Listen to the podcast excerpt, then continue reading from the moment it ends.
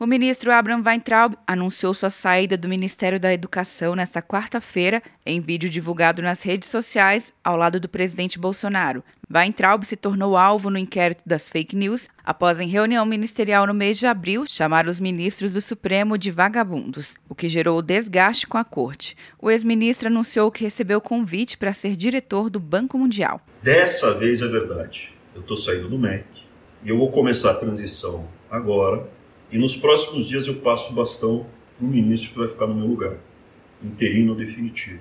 Nesse momento, eu não quero discutir os motivos da minha saída, não cabe. O importante é dizer que eu recebi o convite para ser diretor de um banco. Eu já fui diretor de um banco no passado, volto ao mesmo cargo, porém no Banco Mundial.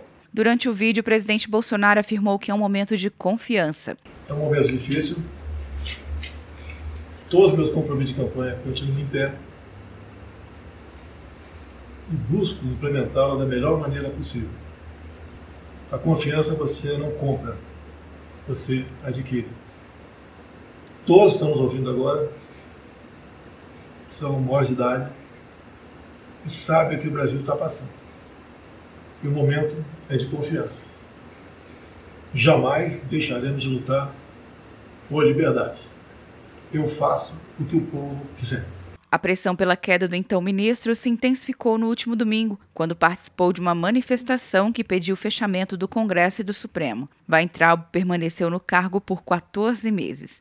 Quer um ano sem mensalidade para passar direto em pedágios e estacionamentos? Peça a Veloy agora e dê tchau para as filas. Você ativa a tag, adiciona veículos, controla tudo pelo aplicativo e não paga mensalidade por um ano. É por tempo limitado. Não perca. Veloy. Piscou, passou. De Brasília, Luciana Castro.